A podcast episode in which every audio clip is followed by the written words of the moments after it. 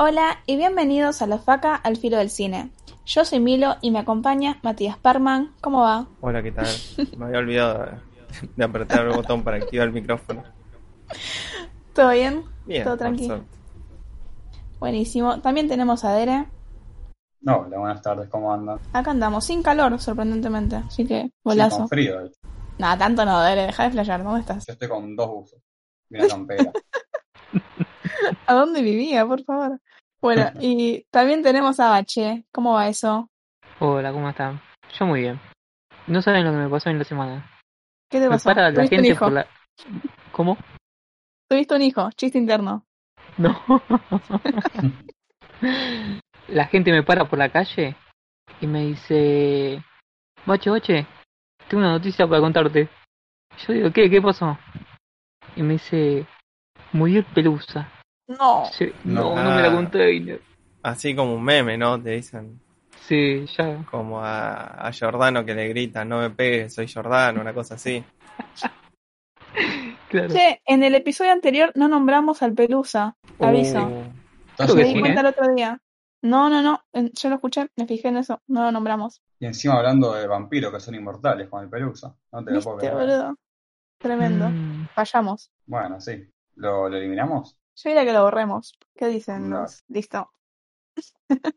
Y bueno, ac- acá habíamos planeado hablar de, de vacaciones de verano, o de vacaciones y verano, o sea, hacer un podcast explicando películas que hablen de vacaciones y verano, y pero vieron que nosotros estamos de vacaciones, ¿no? Como casi todo el país. O- bueno, más o menos, pero como que ahora son vacaciones, ¿no? De verano, o por lo menos es verano. Y bueno, como la gente tiene tiempo libre, Milo agarró y dijo, ah, voy a ver Desearás el hombre de tu hermana, mejor conocida como la película de Pampita o la película indefendible que defendió Dere en este podcast. Y nos, como, se, como esto que les decía, tener tiempo libre, nos empezamos a pelear por WhatsApp y dijimos, ¿por qué no trasladar esa pelea al podcast? Y si queda tiempo, vamos a hablar de películas de verano, aunque esta transcurre en el verano. Así que, es más, las vacaciones de verano son un tema recurrente, así que cierra por todos lados. Y bueno, acá hay grieta, además de... La verdadera grieta, ¿eh? Sí. Está, estamos el Bache y yo, que seríamos como el lado con criterio. El lado de... de- ¿Quién lo diría? El bache. Ya está, se anula la palabra criterio, chicos. Estamos en la... Acá en la, en la vereda de la sensatez, diciendo que es una garcha esa película. Pero acá no, tenemos dos personas que están en la vereda de lo no sé- indefendible. Así que a Lo mí que me- no sé si, si se lo toma como consumo irónico, ellos dos. Eso No, es lo mira, que. acá- Pará, pará, no, pará, no. pará, pará. Esperen, esperen, no se pelee, no se, Ew, no empezó. Ew, ¿me deja moderar el debate? Estoy haciéndolo imparcial y todo. Eh, bueno, entonces, antes de que nos salten a la yugular, porque parece que están impacientes por defender esa película. Y digo película así como, no con todas las letras, digo película con miedo. Porque hay una pregunta, ¿es una película? ¿Es consumo irónico? No sé. ¿Quién del team eh, Pampita quiere agarrar y empezar a decir qué le vieron? Dale, Dere, mandale con todo. Bueno, yo primero quiero hacer dos observaciones que no tienen tanto que ver con el debate, o un poco así. La primera es que esta película, menos mal que está en- ambientada en verano, porque si no los personajes tendrían mucho frío, porque están mucho tiempo en bolas. Y segundo, me di cuenta en este momento que es probable que, que desearas sea una especie de, mm, no sé, película que equivale cine- cinematográficamente al shitposting, porque eh, digamos que la parte boomer de, de este podcast no la estaría entendiendo y la parte joven, canchera, sí estaría entendiendo que, que es la mejor película de la historia. Me gusta porque estás recurriendo al humor y a la ironía para esconder que defendiste esa película a capa y espada y dijiste que era una buena película. No, sí, sí, es una gran película. Como el shitposting me parece un gran tipo de humor. Eh, No, no, no, no, no. Soltá O esa, esa lata de Monster y da tus argumentos de verdad. Pensé que estábamos en un podcast de cine, pero si no lo llamo a Rosquar, ¿querés? Y a Nico Bizarro. Perdón, perdón, perdón. Avísame que los, los tengo acá en la otra línea. Bueno, entonces voy a, volver a, a defender lo, defendible, porque me, me parece una gran película. Primero, bueno, ya lo que dije en el podcast anterior, y encima, no sé, realmente creo que capaz hay una cuestión de que la película tiene unos códigos medio extraños que hacen que eh, uno se pueda posicionar frente a ella como estoy viendo esa película para reírme de ella o con ella. Y yo creo que eh, capaz pasa un poco por el observador, capaz nosotros, o sea, la gente a la que le gustó, que, no sé a quiénes incluirán, fuimos para, para ver esta película y disfrutar junto a ella, y ustedes fueron con, con ganas de pegar la pampita. Igual, espera, yo la vi con ganas de eh, pegar la pampita y me fui completamente decepcionada con esa misión, ¿eh? O sea, la película a mí me re gustó. Y nada, yo había ido con el prejuicio de, no sé, Parman que dijo que la escena del principio era... Eh, ay, que era que había dicho algo con la psicología y que lo vendió tipo súper trágico. Y para mí, o sea, es un cago de risa, boludo. Yo me estallé cuando vi esa escena. De- y no representa eso de... Boludo, es una locura, ¿no? Está buenísima. O sea, me, me cuesta dar argumentos, sí, es verdad. E- Es medio indefendible argumentalmente y no, no puedo tirarle... de no, porque el encuadre o el guion, o sea... No sé, para mí me pasa por otro lado si te gusta esta peli. Pero si no le casas el mambo... Y qué sé yo, se entiende, es la edad. Ah, sí. No creo que sea una ¿Me querés película que vender? vayan a pasar en los geriátricos. Me querés vender eh, pasión. Y acá no. Claro, o sea que mi, mi tesis es que esa película es indefendible por argumentos lógicos. Y es como que yo te diga, no, porque Racing es el club más grande que hay. Y vos me decís, no, no es el más grande, porque hay clubes que ganaron más títulos. Yo digo, sí, pero Racing en el club de mi viejo, es mi pasión. Entonces ya entramos en una cuestión que es como agarrar y discutir la, la existencia de Dios con una persona que me dice que acaba de presenciar un milagro que su padre no murió cuando tenía cáncer. Rezó y, no, y revivió. O sea, ¿qué argumento lógico? Entonces así eh, anulamos cualquier tipo de bache. Uy, de bache. Iba a decir. de debate y debatir con el bache. Yo lo que digo que Es es... que para es- mí la peli tiene cierto tono eh, en el que o le entras o no le entras. No, no, no pasa por una argumentación, qué sé yo, de hablar de cinematografía, hablar de guion, lo que sea. Mí pasa por el tono. No sé, igual sí tiene sus momentos de mierda que, no sé, poner eso que dijiste del doblaje, eh, eh, no sé, era algo rarísimo, que nunca había visto algo así, nada. Pero tiene cierto tono que mantiene a lo largo de toda la peli y es lo que quiere construir, me parece. Y si no le entraste, no le entraste y a mí me re gustó. A mí lo que no me gustó fue justamente eso. Más bien lo contrario. Que no mantiene un mismo tono. Basta. En un momento ¿Por qué es... ¿Eh? ¿Por qué lo decís? Pues justamente en un momento eh, es una comedia media bizarra de que la mina se quema la concha y entra la madre y dice, ¿qué están cocinando? Y después se, se pelean los dos los dos tipos y es como súper drama y Pampita escribe eh, en el día no eh, graba el diario ese y es- se vuelve algo súper serio es muy cambiante Es que mira, yo acá me voy a posicionar en que para mí es una comedia que por momentos, es verdad que tiene momentos en los que no, no es graciosa. Y, e inclusive peca de, de muchas otras cosas. Pero también creo que tiene, tiene sus cosas, no te voy a decir reflexiones interesantes porque no sé si, si llega a ese punto, pero tiene cosas simpáticas. O sea, esto de la pelea de los dos tipos, porque en todo momento hay un boludeo hacia la masculinidad de, de estos tipos y, e inclusive hay una, un boludeo de la rivalidad Argentina-Brasil. Es verdad que por momentos se nota que, que capaz, no sé, el director tenía una visión, el guionista tenía otra y el productor tenía otra, porque de hecho tengo medio el inside de que la productora nunca la vio como una comedia. Y yo estoy seguro que el director sí, y sobre todo el guionista, que no sé quién será, si será el mismo que el director o, o quién, yo creo que esa película tiene, tiene líneas, tiene frases y tiene plano, que si no, no fuese con la intención de causar gracia, eh, no podrían estar como lo que vos de qué están cocinando. O sea, yo creo que, que no sé, eh, no, es una, no es un diálogo que te lo va a poner Tarkovsky o, o Bergman, como que claramente lo hicieron con un tono eh, cómico, paródico o lo que quieras. Mm, pero voy a rescatar dos cosas. Primero que me están reconociendo que para apreciar la película hay que anular todo tipo de crítica respecto de la cinematografía, audio, cualquier aspecto técnico, que me parece... Para mí es un homenaje a otro tipo de cine, o a un boludeo, a otro tipo de cine que cuente con, esos defectos eh, que esta película replica, digamos. No, eh, bueno, pero son todas apreciaciones incomprobables, o sea, funciona en base a si el, ese, eh, no sé, ese recurso narrativo fue intencional o no.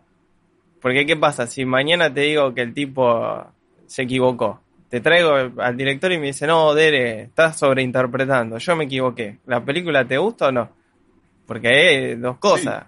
sí. sí. O sea, para mí la película siempre hace el espectador. Y sobre todo, muchas veces las películas son más inteligentes que los directores. Capaz que el director te dice, no, no, yo quiero hacer una tragedia.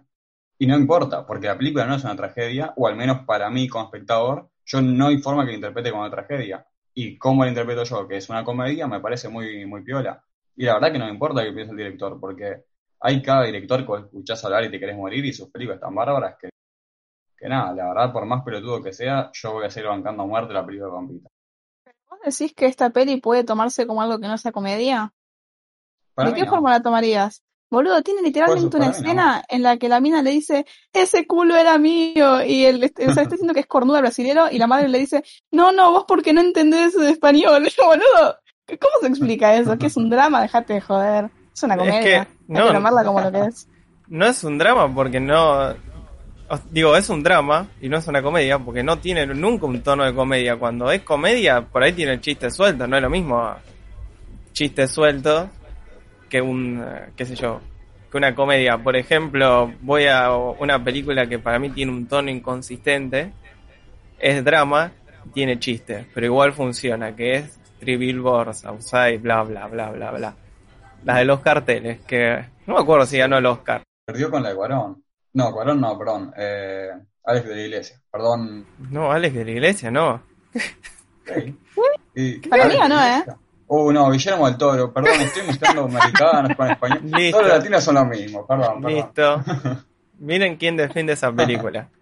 Eh, esa película, me van a decir que es una comedia, no. Estamos todos de acuerdo que es un drama. Sí. Sin embargo, la ¿qué no es un drama? Para mí, para mí para mí, esa justamente mezcla la comedia, el humor negro, digamos, con una historia dramática. No, pero vamos, uy, estamos retrocediendo la conversación a, 400 años.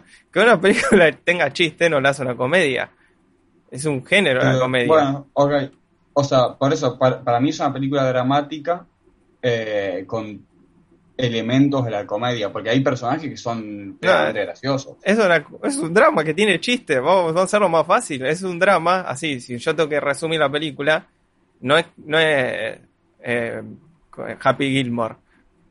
Happy Gilmore tiene elementos dramáticos, pero si vamos a lo macro, es, es una comedia, porque tiene ritmo de comedia, tiene música de comedia y tiene elementos que nosotros como sociedad occidental identificamos como comedia. Entonces, bueno, pero para, igual, ¿por qué, hace falta ir a lo macro? Si acá estamos hablando de la peli, o sea, y porque la eh, película ¿por qué no puede ser una comedia con tintes de drama o con otras cosas? No, no, es que yo voy a... Eh, déjeme terminar el punto, si te me está cuestionando. me dice, no, no es, una, no es una película, no había carteles. Estás equivocado en todo, Eh, retomo esa película es un drama y tiene chistes. Los personajes dicen cosas graciosas y como bien dice Dere, hay personajes que son una caricatura. Pero yo como, la película está dentro de todo bien hecha, va dentro de todo no, está bien hecha, tiene un tono y yo sé de qué se trata, porque la película me lo pone en imágenes, entiendo qué personaje está haciendo un chiste, cuál de esos personajes es una parodia.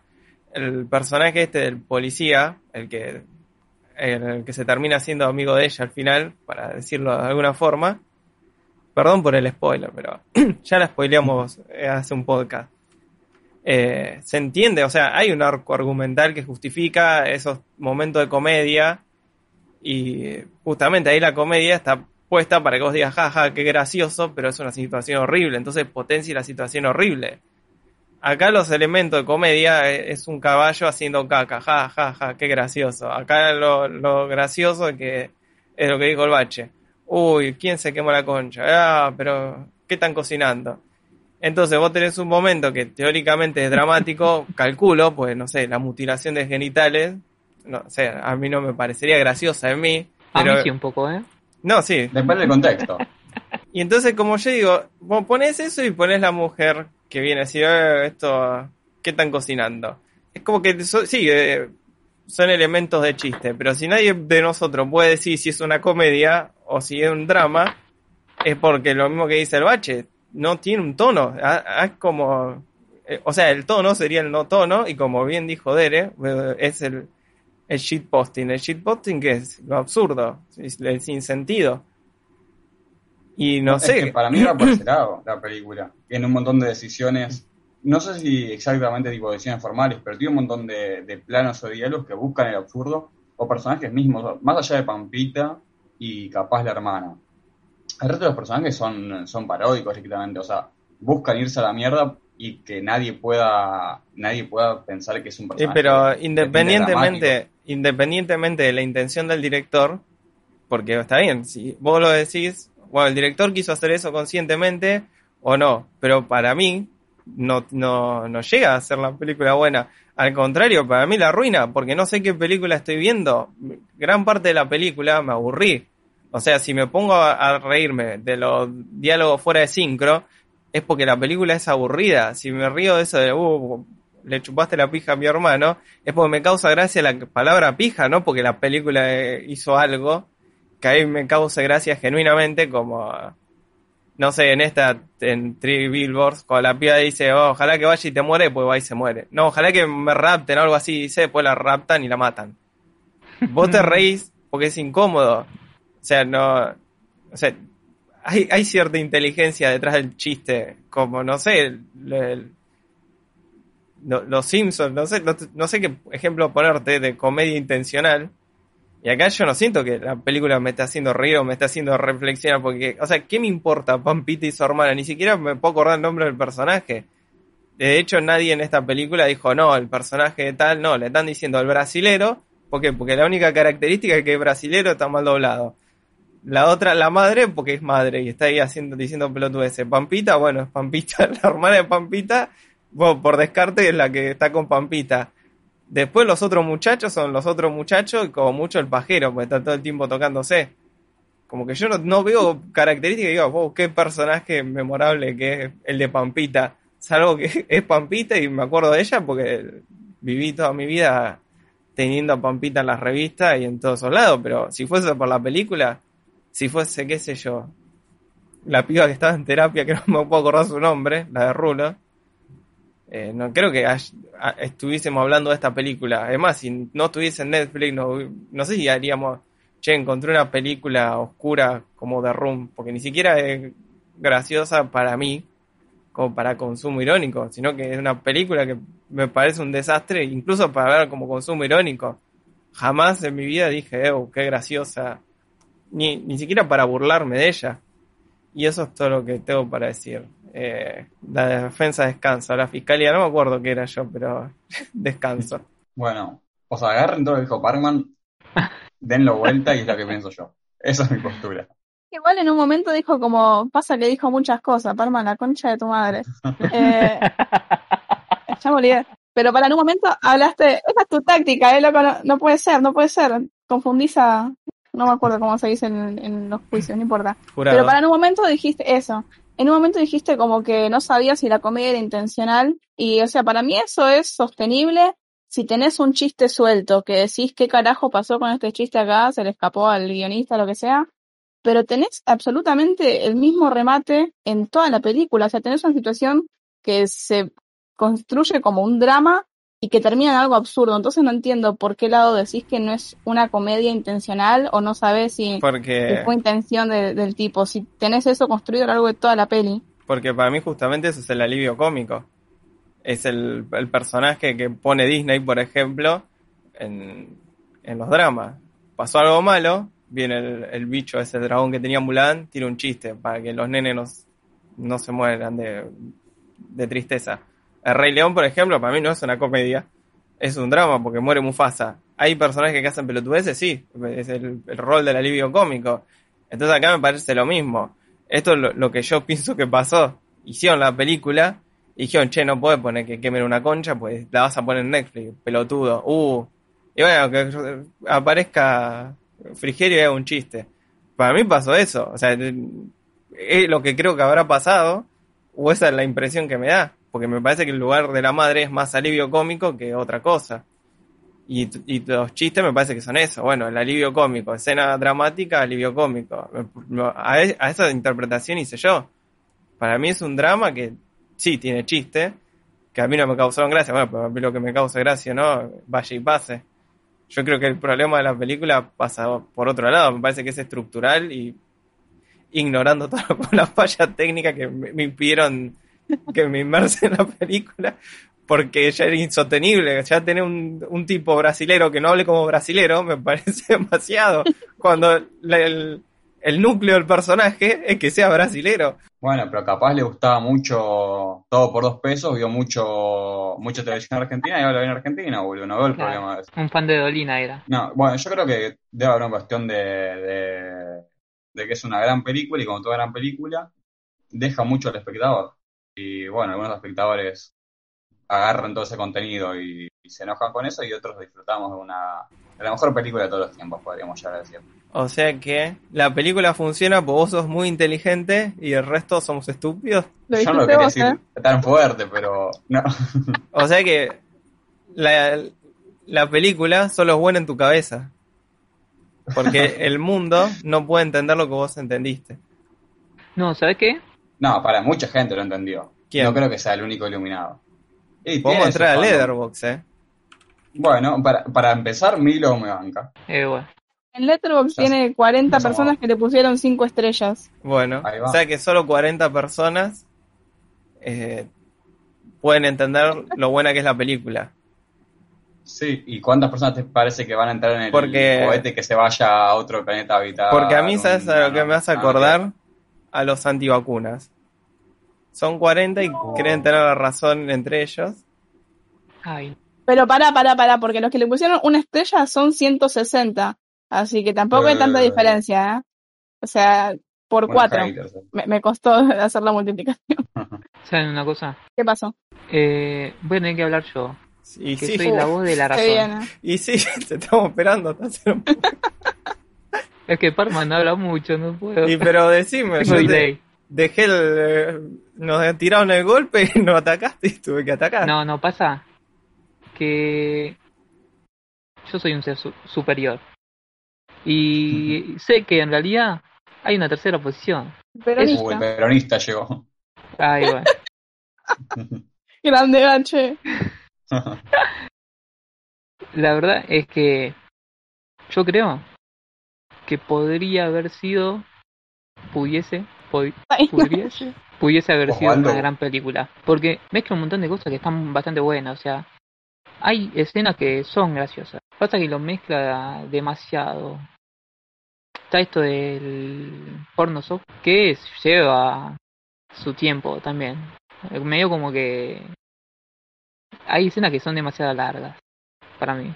Y en la, en la parte dramática también, como que se mete demasiado en eso. Es y pierde la comedia, que justamente es la parte que estos dos sátrapas eh, intentan decir que es lo mejor de la película. Y también hay una parte que nadie dijo, y es que tiene muchas referencias a, a la mitología griega. No sé si se dieron cuenta. Está medio como si fuese en sí una historia griega y la casita es es muy de este de este estilo que está ahí en la playa y las montañas las montañas estas pegadas al, al mar Mm. todo todo el escenario es, es muy muy griego y los vestidos que usan para mí lo único que falla realmente es que hay algo en la producción que no no va por el mismo camino y justamente esto es lo que decía el Dere, de, que el director capaz quería que ha- hacer una cosa, el resto de la gente capaz no. En sí, yo me quedo con que la película es una poronga, pero que no es consumo irónico y que no... que tiene su- sus escenas. La, todo el, cuan- lo que hace el brasilero a mí me causa mucha gracia. Y Andrea Rincón también. No, Andrea Rincón no está en la película. ¿Viste la peli? ¿Cómo que no? No, no, Sergio era el brasilero. eh, concuerdo con el bache. Andrea Frigerio. Y también con lo de los griegos. Por eso para mí Pampita no, no es un personaje humano, sino que es una cosa. Por eso está de, uy, atrae a los hombres de manera incontrolable. Pero- una especie de, de dioses o algo así, ¿no? Sí, o sea, eso es lo que entiendo yo, que está planteado así. Mira, Pero si vos le pones trasfondo Yo- psicológico a ese personaje, me parece que desentona con lo que querés construir. Entonces, volvemos a lo mismo. No se sabe qué quisieron hacer y para mí no se sabe qué quisieron hacer. Y Hmm. no tengo mira, más yo con nada el tema para decir. mitología, ok, ok. Con el tema mitología yo tengo un problema. Que es que para mí es una mezcla, es un híbrido de, de mitologías, porque de hecho como que hay referencias explícitas a- al catolicismo, eh, inclusive el título de la película. Y después es verdad que tiene figuras, porque Pampita es, sí, o sea, podría ser una diosa, podría ser, eh, no sé, una ninfa, una cosa así, eh, tranquilamente. Pero sí, como que para mí es medio un híbrido que no, no estoy seguro si entiendo que el tipo, el director o quien la escribió tenía una idea de mitología, o si fue agarrando un poquito lo que le gustaba de cada lado, o si se inspira en películas que, que por sí tenían eh, así influencias, porque además yo tengo entendido que en cierto primer cine erótico, como que una figura súper central era la de los faunos, o sea, este, el dios Pan y todo esto, eh, las bacanadas y capaz va un poco por ese lado de, de un homenaje a esa cultura griega de- del descontrol, pero que no lo sé sinceramente. Mm, Yo creo que si hablamos de griegos, no podemos no hablar de Yorgos Látimos, que hace películas muchas veces que tienen que ver con tragedias griegas, como la de matar al ciervo y bla, bla, bla. Siempre me olvido el nombre entero, pero la del ciervo. El sacrificio del cielo sagrado. Ahí está. Yo creo que este hombre vio películas de Yorgos y dijo, yo puedo hacer lo mismo en Argentina. ¿Qué tan difícil puede ser? Lo era. Y... Sí, no, el tipo es el Yorgos argentino, es un hecho. Esa película es de antimos puro.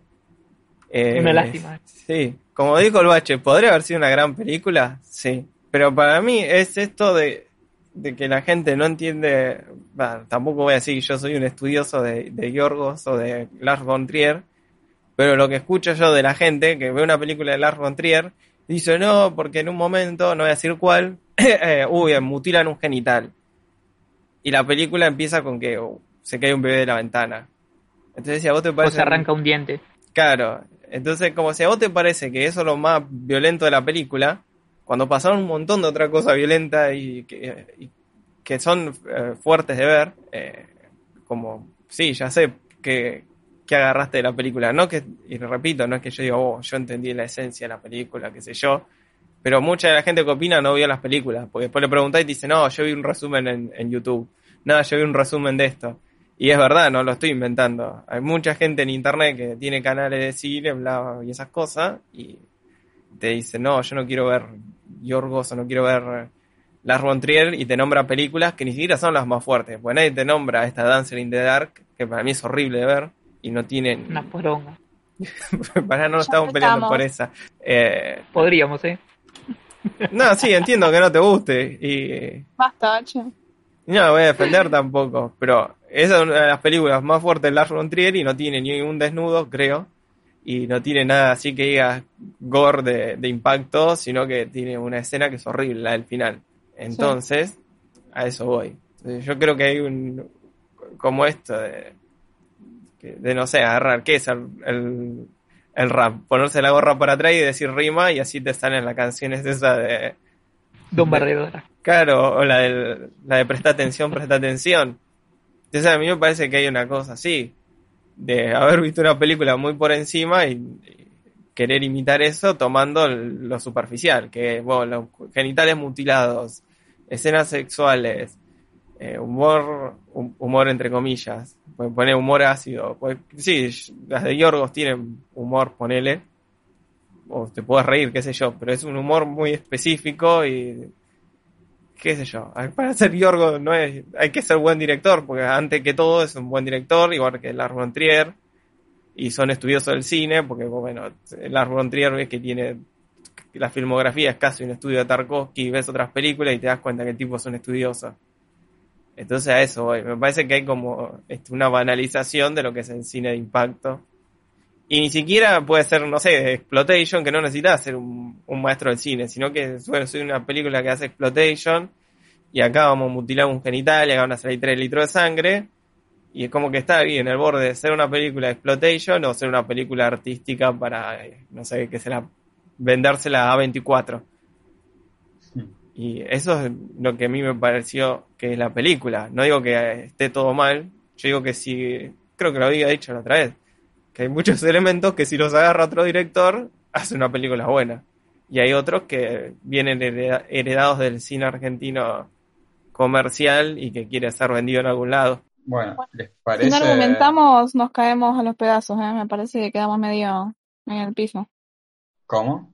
Que quedamos medio en el piso después de, de la charla TED de Parman. No, no es que sí. O sea, creo que comparto, pero, pero nada, no, no se me ocurre cómo rebatir algo de eso. A mí no me importa lo que hizo desearás la mujer, pues, etcétera, con su vida. Eh, importa lo que hizo con la mía, amigo. Completamente. Eh, la gente que ve películas me entiende. El cine lo entiende. Bueno, si les parece, eh, dejamos de hablar de hermanas y hablamos de mamás. No Opa, sé si entendieron la conexión A ver. de esa. uy, ya. ¿Puede ser? Bueno, porque volviendo a- al tema vacaciones, y de vuelta de una forma medio polémica, porque, bueno, no, sí, son vacaciones y hay una playa en el medio, así que la combinación son igualmente va- vacacioneras las películas. Eh, voy a hablar de Y tu también, la película recontra conocida de, de Cuarón, que por si alguno no la vio, es una historia de dos amigos que se autodenominan los Charolastras, que es un gran nombre para un grupo de amigos, que eh, básicamente son dos pibes que viven todo el tiempo de joda, ahí con escabeando, fumando, buscando minitas, la vida loca. ¿Te puedo interrumpir un segundo? Sí, sí, sí. Tengo acá algo que, un dato que me acaba de volar la cabeza me da mucho miedo. Opa. Pero lo voy a decir después de tu review, Dere, para meter No. cliffhanger y suspensa. Uf, bueno, bueno. Eh, bueno, por un lado tenemos estos charlatas y por otro tenemos a Luisa, una mujer española de una vida como muy sufrida, le pasaron 20.000 cosas y, y en su deriva de sufrimiento se casó con un tipo mexicano que estaba viviendo en España y eh, por un acontecimiento social de la familia de ese tipo se van a, México. Y en México esta Luisa conoce a, a estos dos pibes estos dos pibes que son ni más ni menos que Diego Luna y Gael García Bernal. Eh, los pibes como que la ven a la tipa y, y se la quieren chamullar. Resulta que es la esposa del primo de Diego Luna, pero bueno, ellos ve que no les importa mucho eso y, y siguen en la suya y medio que, que vendiendo el humo le empiezan a decir, viste, acá en México tenemos altas playas, nosotros vamos a una playa que, que se llama, y ahí como que empiezan a chamullar, le mandan cualquier nombre, hacen todo un cuento como a ver si pica, y la tipa la verdad que no pica.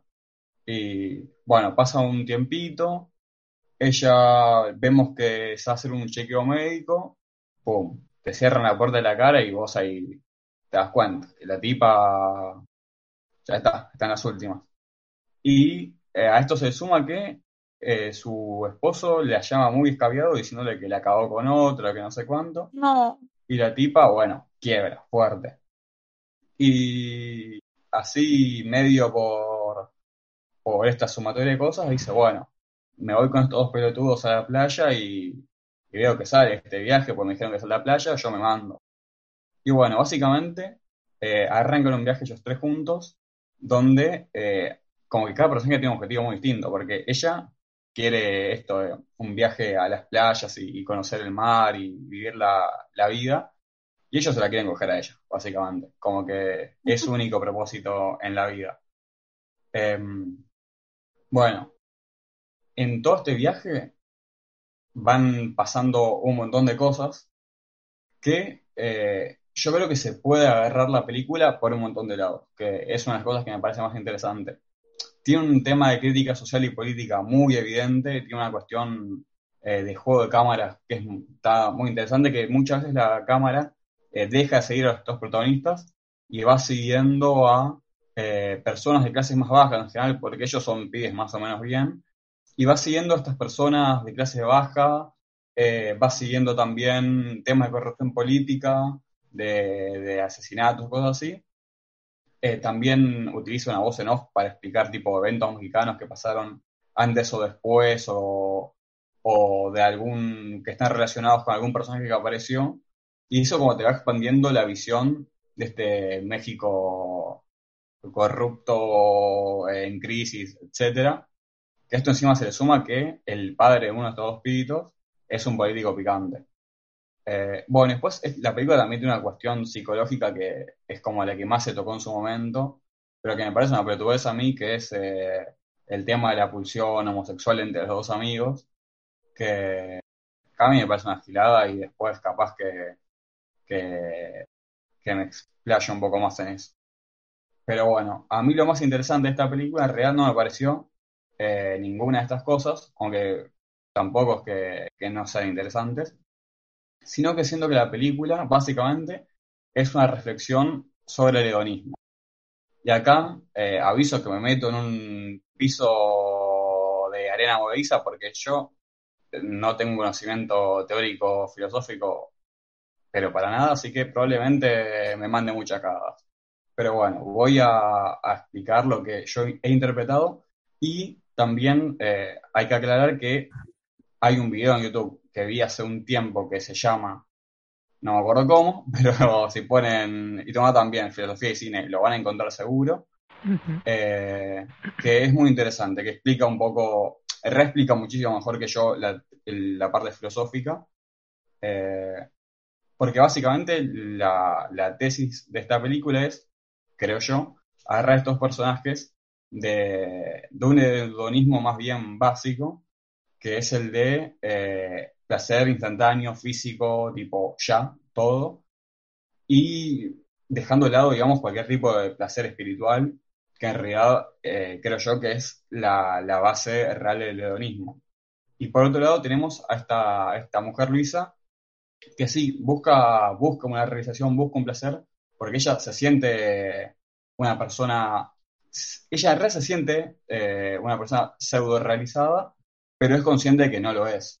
Es una tipa que se le murieron los hijos de chicos, que, de chica, que tuvo que cuidar a su tía enferma muchos años, que se casó con un tipo que alcohólico, que le acaba, que es un choto. Y la tipa siempre se la bancó porque nunca tuvo, digamos, la oportunidad de, de salir a disfrutar del mundo. Y bueno, la tipa, si bien no te lo dicen explícitamente hasta el final, eh, se sabe durante toda la película que está enferma de una enfermedad eh, terminal. Y básicamente la, la tipa tiene esto de que quiere, que quiere disfrutar su- sus últimos momentos y por eso quiere una, una, una emoción, digamos, tan fuerte como, como este viaje.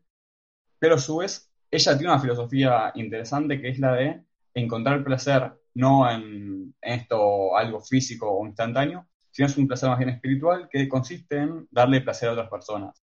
Ella siempre dice como que, que su fuente de placer es darle placer a los demás. Que bueno, esto se ve muy claro en la película, en las escenas probablemente más conocidas de la película, que son eh, cuando ellos cogen con ella, que básicamente el chiste es que ellos sacaban tipo los 5 segundos y ella como que le chupa un huevo. Y es un poco esto, de los pies como que quieren ir súper al palo porque su filosofía es esta, y ella, todo bien, como que les da placer a ellos, y ella siente que ese es su rol, por lo menos en ese momento.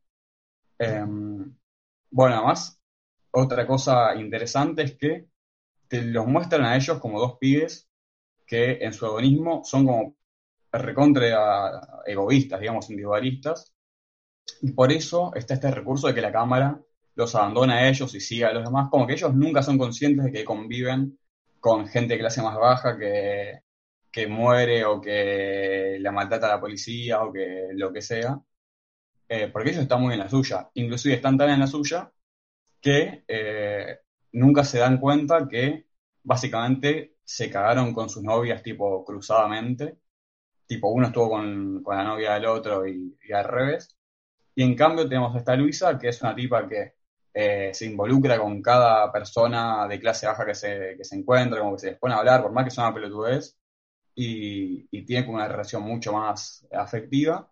E inclusive ella se da cuenta desde el segundo uno, la primera infidelidad de su esposo, y de ahí en adelante la tipa había casado todas. O sea, el tipo la llama para decirle, pero la tipa le había sacado las fichas hace 500.000 años.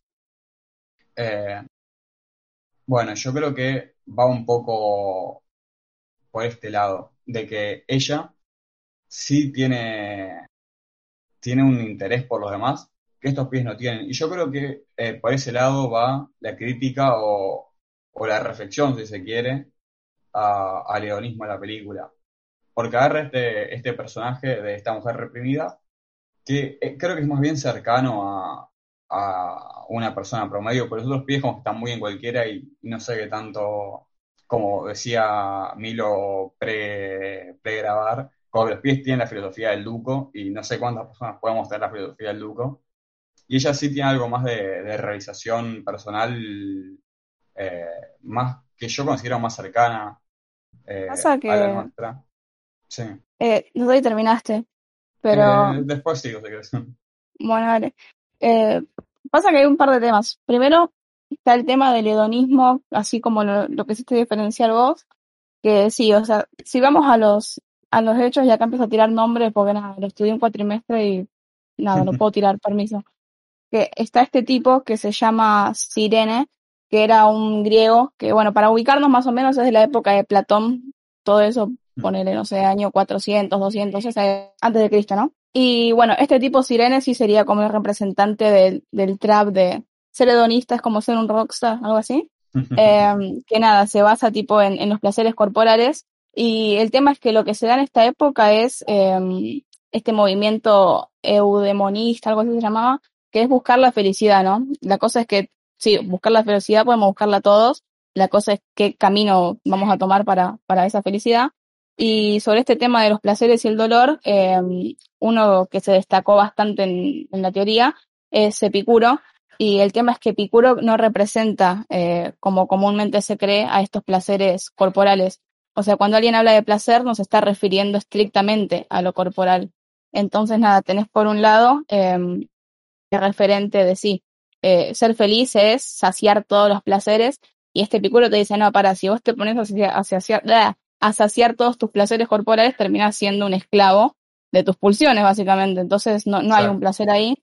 Y en lo que se basa la filosofía epicúrea es en, en esta arete, o sea, la arete quiere decir en griego la virtud de poder conseguir, o sea, mediar una instancia media. Aristóteles también va a hablar mucho de la prudencia y cómo eso te lleva a la felicidad, poder encontrar el punto medio entre los dos extremos. Así que lo que Epicuro dice básicamente es sí, tenemos que enfocarnos en, en maximizar nuestro grado de felicidad, evitando el dolor, pero vamos a conseguir van a estar mediados por la prudencia, todo lo que nos lleve al lado espiritual. El tema es que con lo que vos dices en la película, para mí nos quedamos cortos si hablamos de los griegos, porque hay que mediar con temas como, no sé, eh, el patriarcado o los mandatos sociales, y yo no creo que ser mina y cumplir los, las fantasías a un varón eh, represente saciar tus deseos espirituales y tu felicidad espiritual. Así que debería ver la película porque no la vi.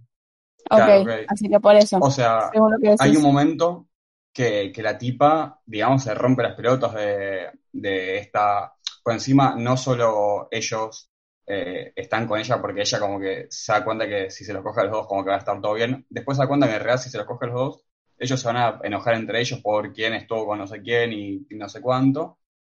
Y ahí básicamente hay un monólogo eh, que es ella tipo remeose las pelotas, que los guarda a los dos y les tira, oh, si se van a, si van a competir tanto por estar conmigo, ¿por qué no se cogen entre ustedes?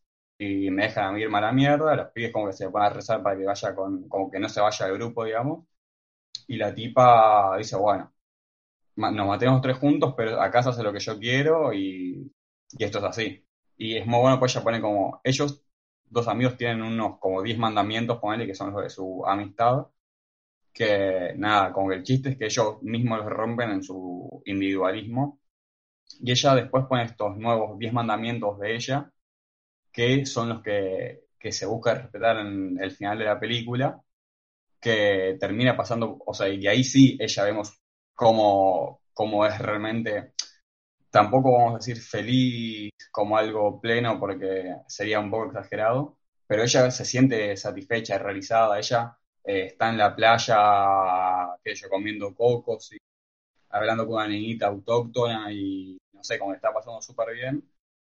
Y, y, creo que eso es lo que, lo que ella está buscando, digamos. Eh, y también creo que tampoco la película se anima, que a mí me parece muy sabio, decir esto es la felicidad o esto no es la felicidad, eh, porque una de las cosas más interesantes es que este tipo de, películas suele terminar con, bueno, ahora nos llevamos todos bien y, resolvimos nuestros conflictos y está todo bien. Y esta película, por suerte, tiene una vuelta que, escapa a eso y que también tiene este mensaje fuerte del tempo de aprovechar el momento de que eso, sos un joven que se puede ir a la playa y hacer tal cosa, eh, aprovecharlo porque capaz que en seis meses, eso, ella puede no estar viva y ellos ya pueden haberse vuelto unos caretas como su familia eh, o lo que sea. Pero esto de aprovechar y, y vivir el momento al máximo, que igualmente, o sea, uno puede estar de acuerdo o no, porque como vos decías, de hecho, eh, los grandes filósofos griegos creo que siempre fueron mucho más partidarios de los grises que de los extremos, así que eh, sería muy, muy poco coherente como plantearnos en un extremo de, bueno, la felicidad es ir a la playa, porque no. Eh, pero sí es una forma que tiene esta personaje de realizarse.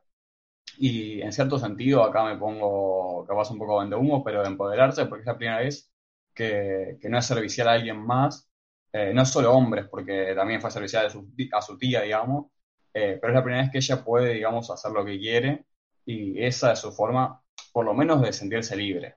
Que bueno, ya después está como el cliché del agua y la libertad y estar en pata, así que te toque el agüita de la ola, pero bueno, eh, a mí me pareció, inclusive, por más que sea un poco brilloso eso, era muy lindo.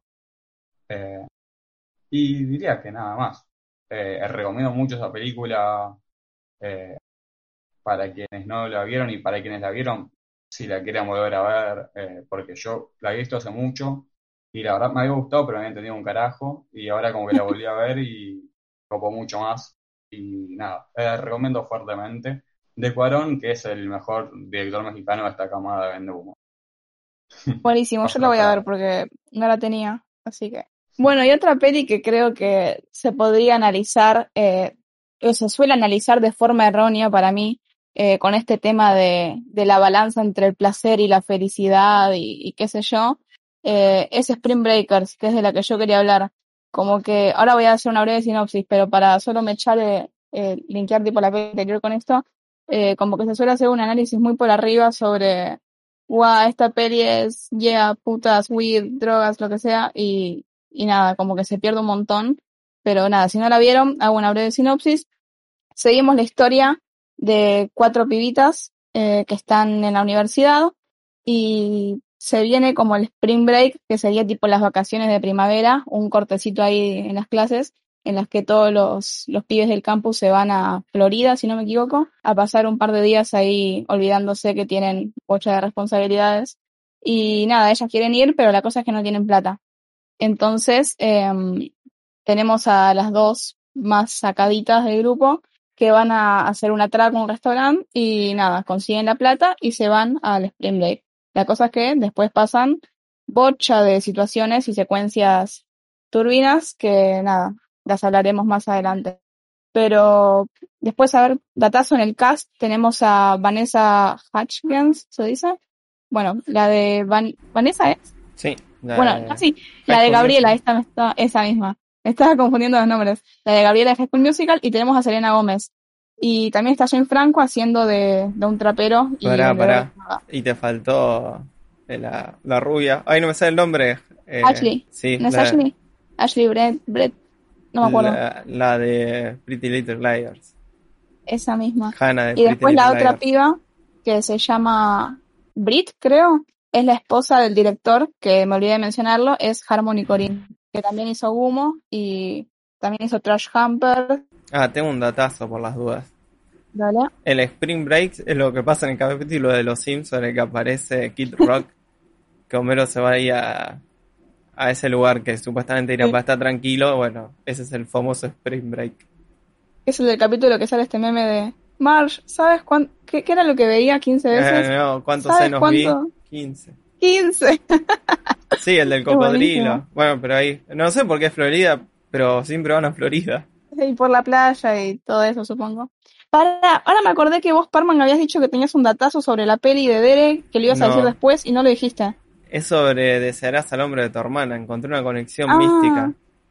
A ver. Estaba viendo reviews de la película en Letterboxd y dije, uh, encontré la review de Milo que dijo, si no te gusta es porque no la entendiste. Y no, era otra Milagros, que no era ella. No, pará, y te cuento lo mejor. Sí. La conozco. ¿En serio? Y al colegio Contá con con Milagros. la vera. No. ¿Para qué- qué milagro? Milagros No, Vallejos. Milagros.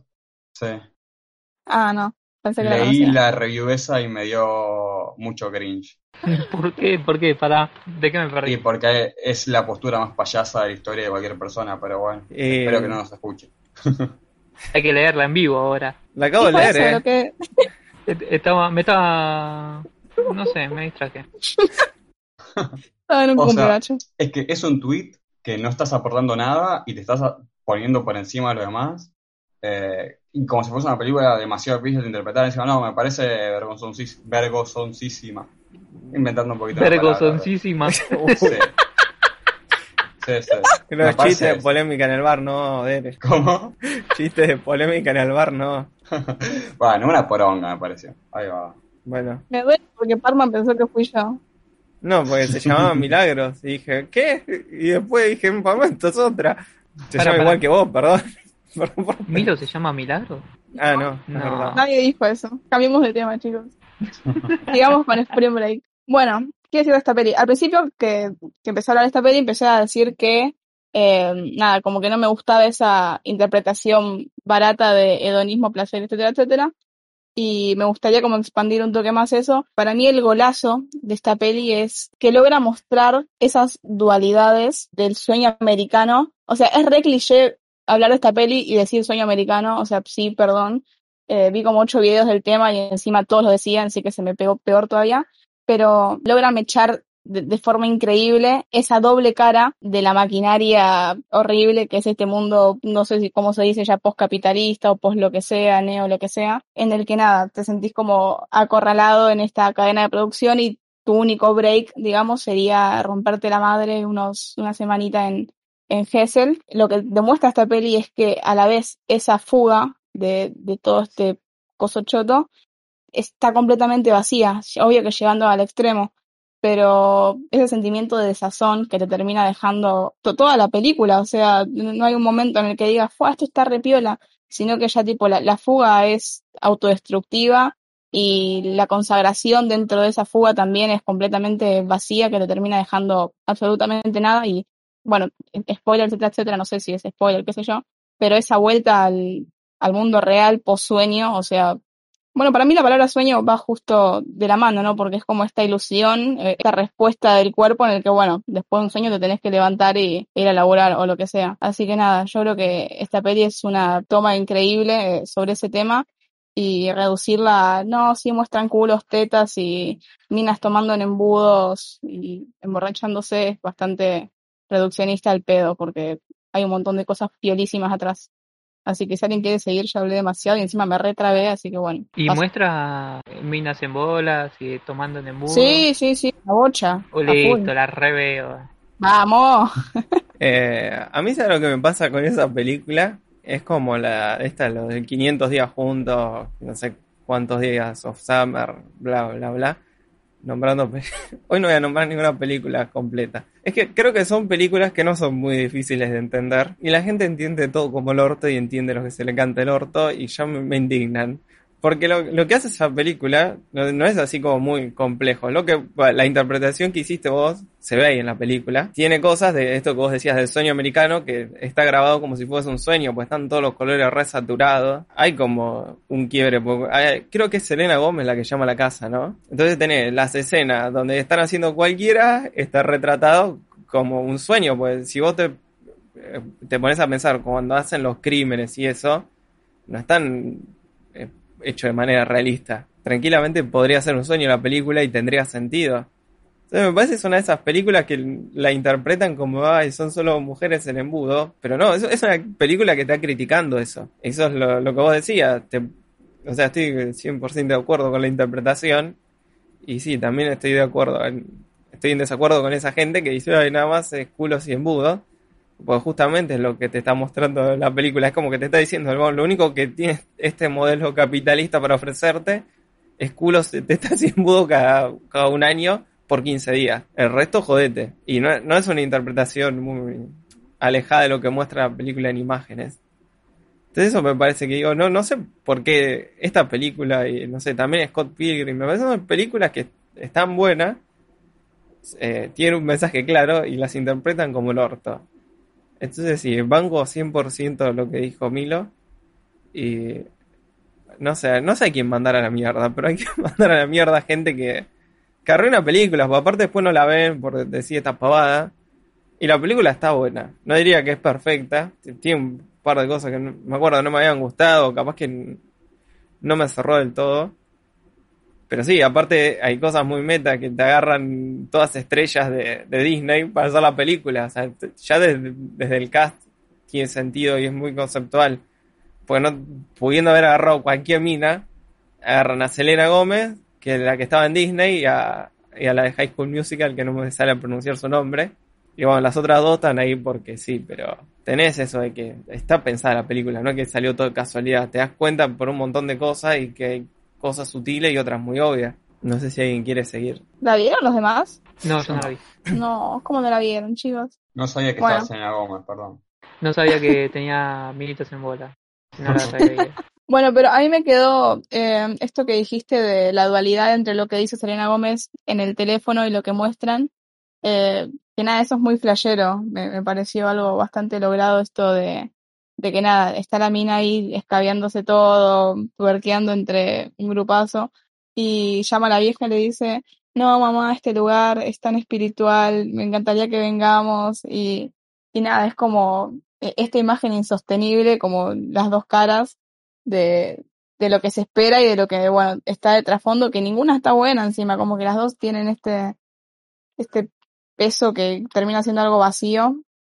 Y hay una discusión que la otra vez estaba leyendo en, en un blog sobre cuál personaje da más miedo. Porque hay un montón de gente que dice, no, tipo Brit y Candy, que son tipo las dos más sacaditas que las que van a chorear. Dicen, son las peores, son unas psicópatas. Y después está el personaje de Selena Gómez, que es como una súper tierna, inocente, que va a la iglesia, que le dice a las chicas, no, por favor, me encantaría vivir este momento por siempre, tipo como hay Homero, forever, forever, forever, y se termina volviendo después. Y que dicen, no, bueno, pobrecita, qué sé yo, y después está la otra como que va y viene y después se termina yendo. Lleno de spoilers todo esto, pero bueno, no importa. Eh, y para mí el personaje de Uh. Selena Gómez es de los más complejos, porque si bien ella no participa en el robo y después se va primera, este hecho de avalar y como, o sea, como que ella le dice, no, chicas, ¿qué hicieron? Ok, bueno, vamos allá con la plata de lo que robaron. Después es tipo, ay, no, chicas, mal ahí que nos quiere sacar este trapero dudoso que vende droga, pero bueno, nos saca de la cárcel, no importa, salgamos de la cárcel. Como que ese personaje de, de, ay, esto está mal, bueno, lo hago igual para zafarla, es también bastante peligroso.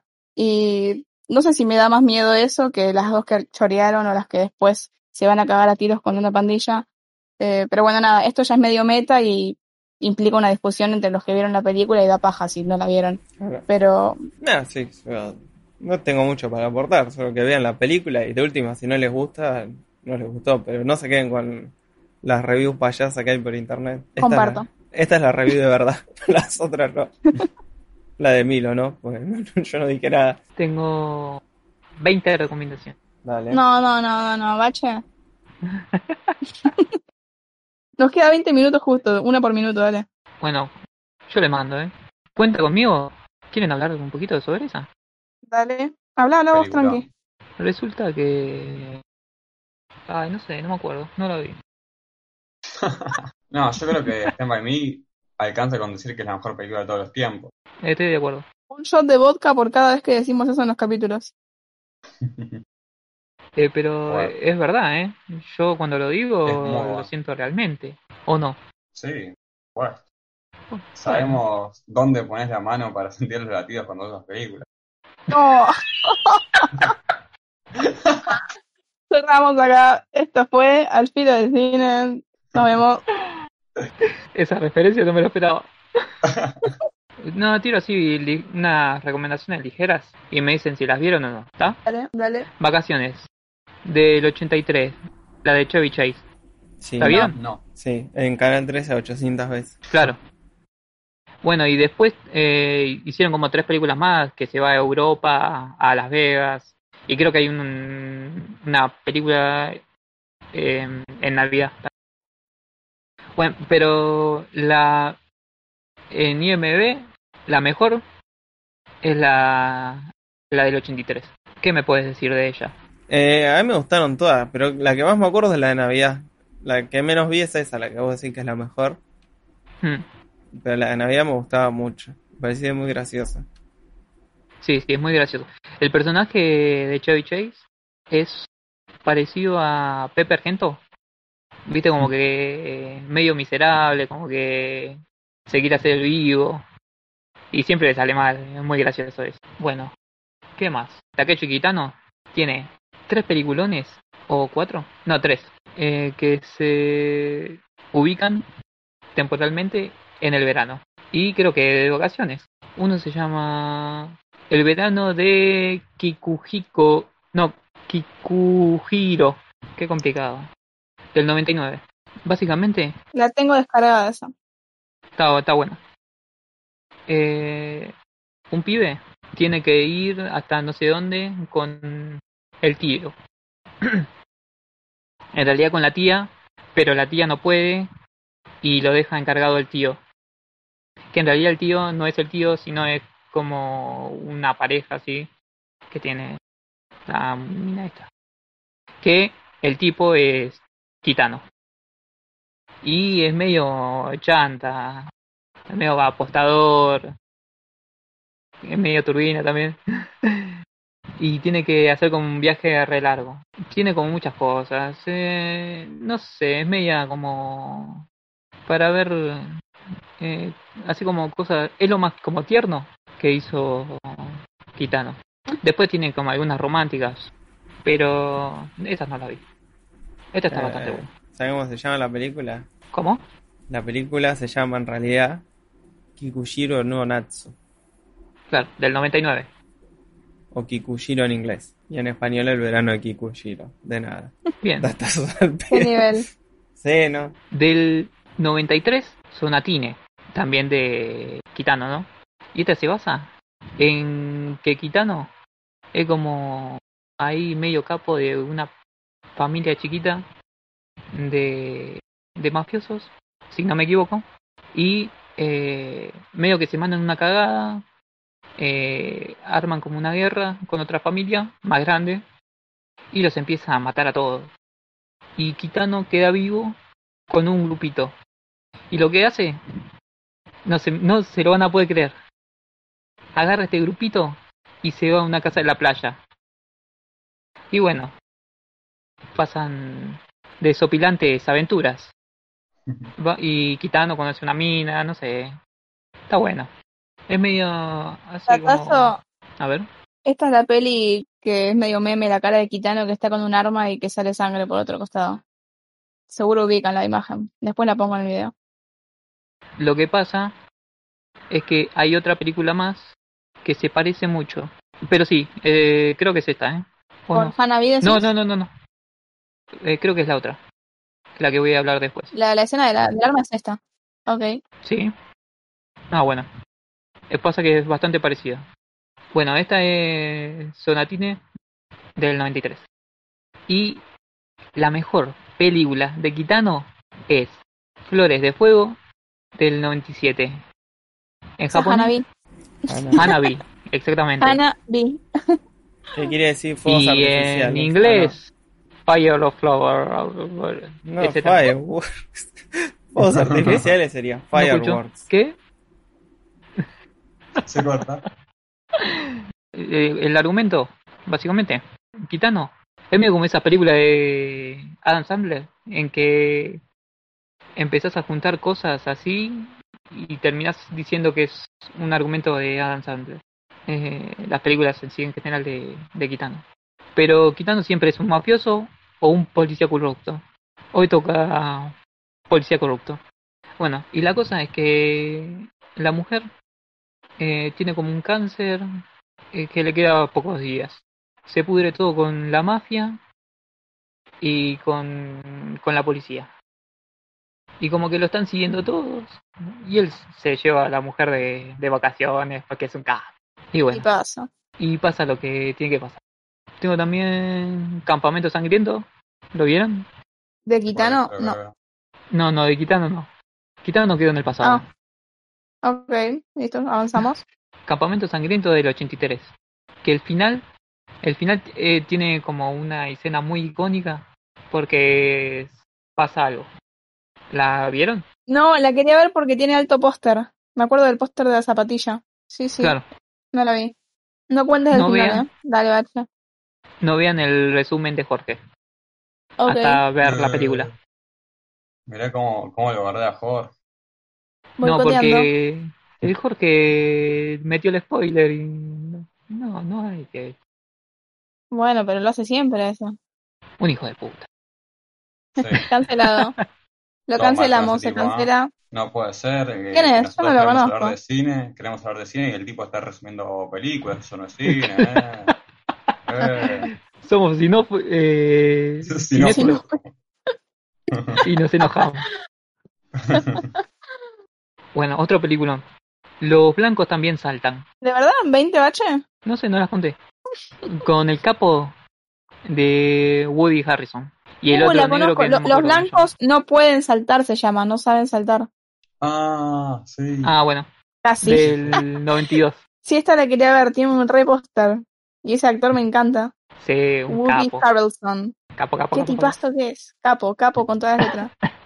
Bueno, esto se trata de dos tipos, un negro y un blanco, que eh, juegan al básquet en la calle por plata. Y como Woody Harrison es blanco, todos creen que no sabe jugar al, al básquet. Y medio que los engaña. Y justamente hace pareja con el otro tipo. Nada, los cagan a los otros chabones. Eh, ¿Qué? está muy bueno. ¿Cómo? ¿Quieren saber cómo se llama en España esta película? A ver. Dos tíos Los blancos. blancos. No, no, no, no me spoilees. Los blancos no la saben meter. Ah, peliculón. Ahora Yo la vería, que, que ESPN pone en sus redes tipo conmemoraciones. Onda Coach Carter o, o Dodgeball Sí. que ponen tipo ESPN. Hace 10 años que se jugó la superfinal de no sé cuánto. Es ese tipo de Sí, película. sí. Película. Bache, igual, Bueno. si seguís recomendando cosas, nos quedamos sin pelis para los próximos capítulos, ¿eh? Yo la tiro. No, no, yo las estoy nombrando como para que la gente las vea. Yo después vengo, las spoileo todas y no quiero quejas. Bueno, Bueno, dale. Acordate que yo tengo otra más, ¿eh? Uh, nos ¿Ah, quedan sí? 10 minutos, Bache, cortamos. Sí, vamos. va muy, muy breve lo mío. Bueno, ya meto tres y morimos acá. Dale. Punto límite del 91. Con Keanu Reeves y el rubio ese. Que se tira Oh, y usa la máscara y bla bla bla. Ah, peliculón. Podcast Película. de esa película. Y un bar, nada, eso. Hay un ¿Cómo se llama? Una franquicia que se llama Punto Límite. Ah, sí, ¿Conocen? Sí, sí. Sí, sí. Medio Bueno. bolichongo. Bar. Sí, un poquito. Y tiene como películas en las paredes, está bueno. Te recomendaba Bueno. una película y un bar. Las últimas dos. Y una mejor que la otra. Animada. Las dos. Mi vecino Totoro, del, del 88. Sí, sí. Me suena. Bueno, un tipo se va, se muda a una casita en el campo, con dos nenas, están ahí en el campo. Eh, creo que porque la mujer está enferma o algo así, se Estaba tiene que hacer enferma la mujer. Se estaba haciendo un tratamiento. Claro, claro. Y bueno, y está el bicho este, que Totoro no aparece tanto. Es una desilusión. Vendió humo, ¿eh? El título. Sí. Igual es como que me recomiendas el padrino, que me recomiendas Y tampoco es el Yo no lo vecino. quería decir, pero lo dijo Parma, ¿eh? Miyazaki, sos un chanta. Bueno, y otro película, mejor todavía. Y acá no hay mentiras, no hay humo. Recuerdos del ayer. Una mina eh, en las vacaciones de verano va a trabajar en el campo. Mientras vemos esto, eh, la mina empieza a tener como recuerdos de cuando era nena, eh, de cosas en el colegio. Pero increíble, se lo juro por mi puta vida. Opa. Esa no la vi, la voy a ver. Ah, eh, recuerdos del ayer del 91. Ahora sí. Eh, trabaja la que hace la voz de Misty en Pokémon en japonés, No, por las dudas. no me la container. Y también hace la voz de la princesa Milerna en Scaflow. No ubico eso. Cosas de otaku. Bueno, yo si quieren puedo conectar. Voy a hacer un mini paréntesis y mencionar una película que se llama The Trip, es de 1967. El problema de esta película, por el que no puedo entrar en, esta- en este podcast, ¿Cómo es se porque en realidad no es de un viaje, no es de un viaje físico, sino de un viaje eh, lisérgico. Pero ¿Cómo la se llama? nomás, The Trip, el viaje, 1967, Roger Corman dirigiendo, Jack Nicholson eh, escribiendo, protagonizada por Peter Fonda y con Dennis Hooper haciendo de gurú espiritual. Y eh, con Bruce Dern haciendo algo parecido también.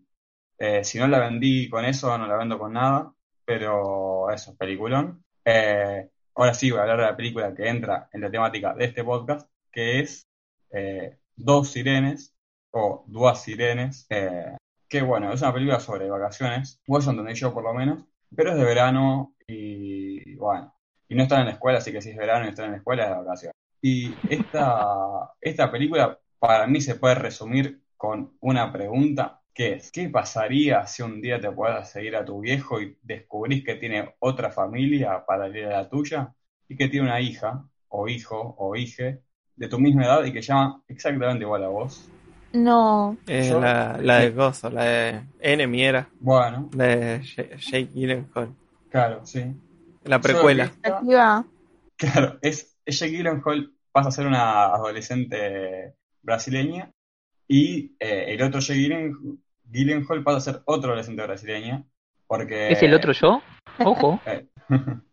o sea, el tema de esta película es que escapa toda ciencia ficción y viaje en el tiempo y esas cosas, pero hasta ahí, porque tiene esto de el juego entre que no entendés bien si es real, si es fantástico, si es un delirio de la piba o no, y como que se mantiene este limbo medio, no, no diría realismo mágico porque no tiene elementos mágicos directamente, pero como que te deja un poco la duda, es medio, parece una especie de fábula.